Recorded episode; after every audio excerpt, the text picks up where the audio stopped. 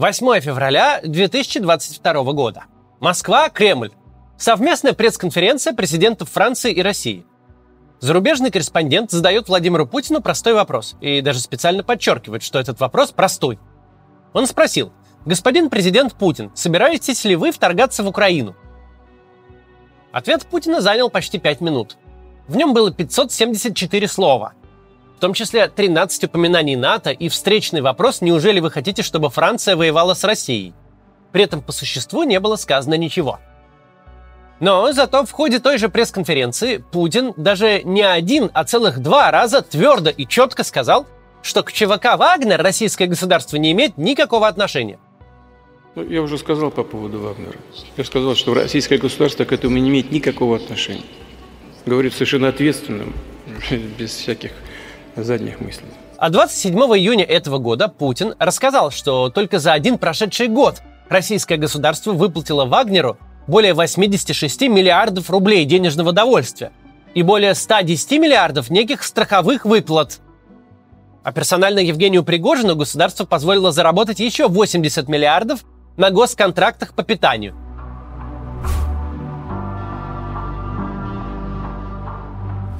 Делать в 2023 году целое видео о том, что Путин в очередной раз сам же разоблачил собственную ложь, это все равно, что рассказывать про закон всемирного тяготения как о новейшем научном открытии. Вода мокрая, огонь горячий, земля шарообразная, а Путин врет. На что сегодня обратим внимание, так это на саму интонацию новых путинских откровений. Посмотрим небольшой отрывок. Знаю, что вы не очень любите слушать Путина, но лучше самим это услышать и увидеть. Вот. Собственник компании «Конкорд» через военторг при всем том, что само содержание Вагнера было на плечах государства, за год собственник компании «Конкорд» через военторг получил, заработал от государства, поставляя продукты питания и оказывая услуги по питанию в армии, заработал 80 миллиардов рублей. Мало того, что российский президент расписался в собственной лжи, Мало того, что он всего за год спустил на незаконное вооруженное формирование сумму, равную многолетним бюджетам нескольких российских субъектов Федерации. Так Путин еще и специально собрал в Кремле военных, чтобы с интонацией попугая Кеши поделиться с ними своей обидой. Мол, я ж тебе Пригожину отвалил сотни миллиардов, а ты против меня бунтовать! Ах ты вот как! Ах вот ты как! Я для него, а он... Разница лишь в том, что обиженный попугай потом вылетел в окно, а обиженный президент полетел в Дагестан говорить о развитии туризма на Кавказе. Мы на канале постоянно говорим, что у путинской системы нет никакой политической идеологии. Но есть ее заменитель – безграничное чувство обиды.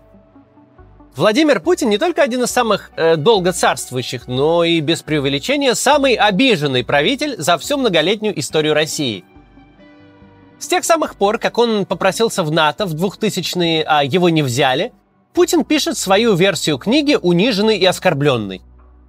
С тех пор едва ли хоть одно его крупное выступление обходилось без обиженных сентенций. Быть спичрайтером Владимира Путина гораздо проще, чем у нас тут тексты для редакции готовить. В случае с Путиным главное – это освоить нехитрый шаблон. Я так их ублажал и сяк их ублажал – не жалел для них ни России, ни россиян. Они мне очередную свинью подложили и новый нож в спину воткнули. Остается только подставить нужное название недружественной страны или группировки и дело в шляпе. Без этого шаблона не обошлись даже февральские тезисы прошлого года, когда Путин объявил Украину несуществующей страной. И вроде бы Украина, согласно Владимиру Путину, это не до государства без своего суверенитета. Но он-то, Путин, все равно, как только не расстилается перед ней, он ей и такие льготы на газ, и сякие скидки на газ. В самой России села не газифицированы, целые города задыхаются, потому что им приходится топить углем. В Красноярске люди неделями не видят чистого неба. Но для Украины Путин был готов пойти на любые жертвы. А она его все равно не признала.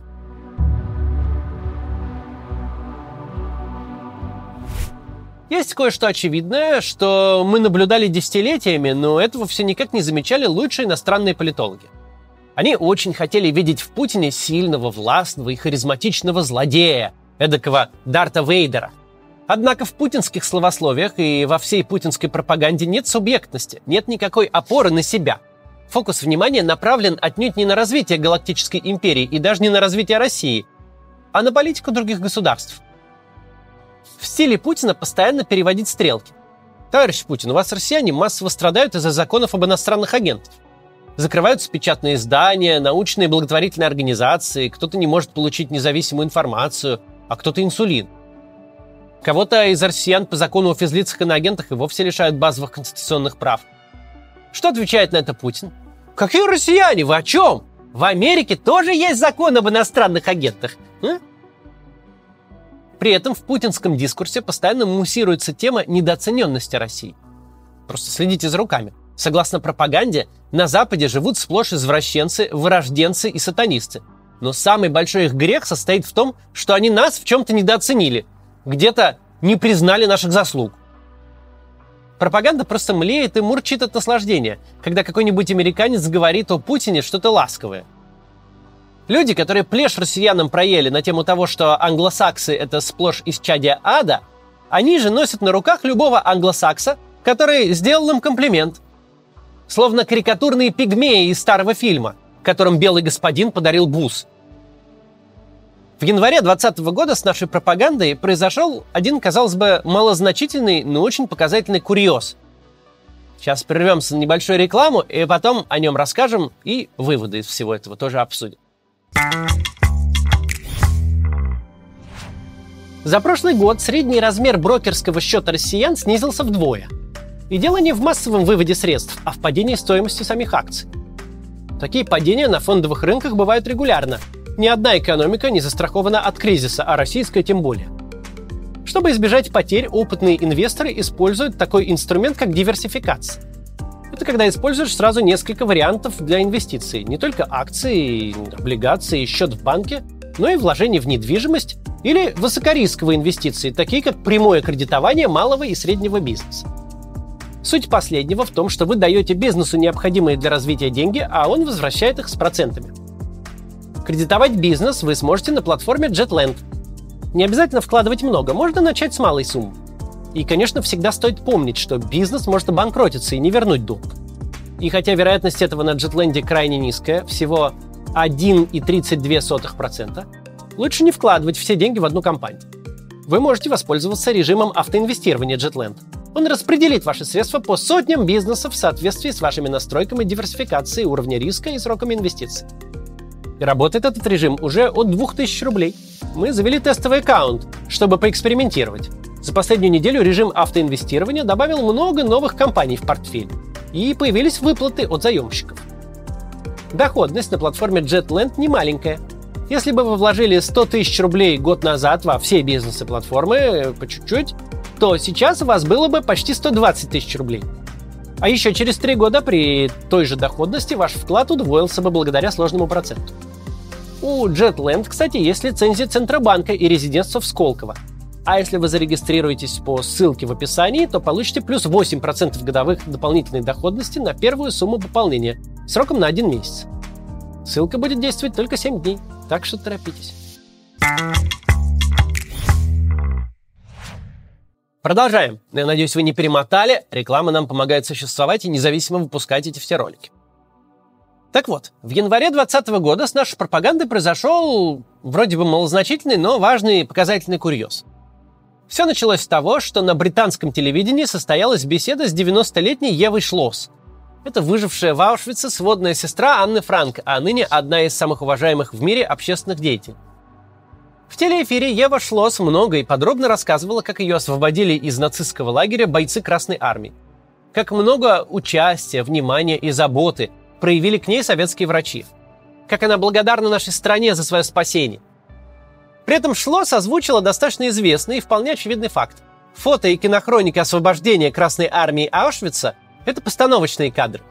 Их снимали, когда окончились морозы, а уже подлеченные узники были в состоянии держаться на ногах и показывать на камеру свою искреннюю радость. Так вот, сама о том не ведая, Ева Шлосс поставила весь путинский официоз перед страшной дилеммой. С одной стороны, она иностранка с Запада и столько хорошего сказала о Красной Армии и о Советском Союзе. Ее слова как божественный нектар.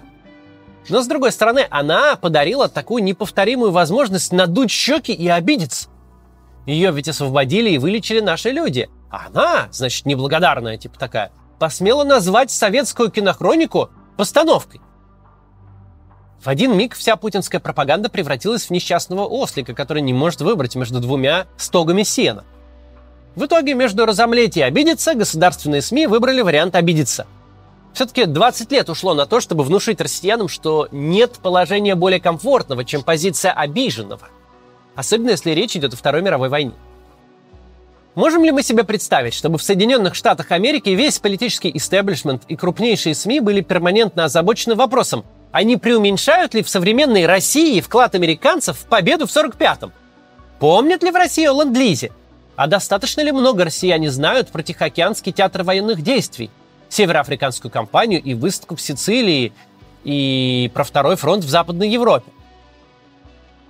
Можем ли мы представить, чтобы именно это постоянно стояло на повестке дня в Соединенных Штатах? Конечно, нет. Потому что это бред. Такой же бред, как если бы кто-то начал оправдывать американские проблемы аналогичными проблемами в России. Американцев внезапно интересует их собственная страна. А у нас даже путинский культ победы в Великой Отечественной – это культ победы, недооцененный американцами и европейцами. Путинское величие – это всегда величие уязвленное.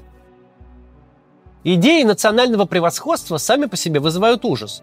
Но у Путина эти идеи идут в связке с национальной обидой, на те же клавиши давил и... Гитлер! Ведь согласно ему немцы были не только наивысшей, но и самой обиженной расой на Земле. Нападая в 1939 году на Польшу, Гитлер в своем обращении к нации презентовал самого себя как самого обиженного вождя в истории. Обращение это было просто наполнено великопафосным нытьем. Оно наполовину состоит из такого рода фраз.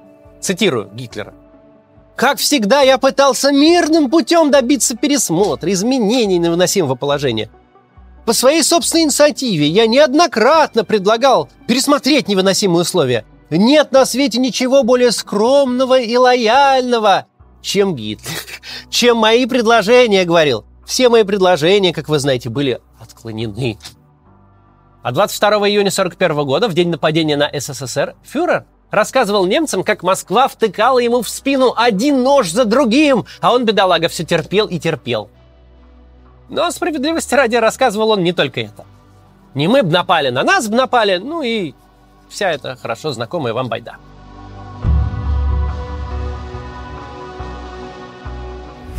В психологии уже лет как 70 существует понятие локус контроля. Он бывает внутренний и внешний. Внешне характерен для маленьких детей и инфантильных личностей, которые во всем и всегда жертвы внешних обстоятельств, которые одновременно и обижены на других, и зависят от оценки этих самых других. Они постоянно себя с кем-то сравнивают. Вот раз Вася бьет свою жену, так и я пойду чью-нибудь жену поколочу. Клинтон бил, Белград бомбил, а я побомблю Киев. Почему ему можно, а мне нельзя? Какая логика? Кстати говоря, вопрос этот хоть и инфантильный, но на него есть взрослый ответ. Во-первых, потому что людей нельзя убивать. Во-вторых, потому что Киев тебе, обиженному на жизнь, недоабьюзеру, может по морде дать. Что, собственно, и случилось.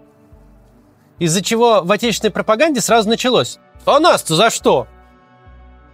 Еще раз, просто осознаем. Президент крупнейшей в мире ядерной державы специально собирает своих военных, чтобы пожаловаться им на бандита – пожаловаться как подросток на бывшую девушку. Я ему и госбюджеты, и контракты, и цветы с городской клумбы, и краденый мешок конфет. А он так со мной поступил. Так выглядит обиженный президент, который не занимался своей страной и растаскивал ее в пользу своих весьма ненадежных дружков, который не решает проблемы, а создает их. Это одновременно и живая карикатура, и картинка из учебника по политологии – из раздела «Что бывает, когда в современном государстве слишком долго не меняют власть».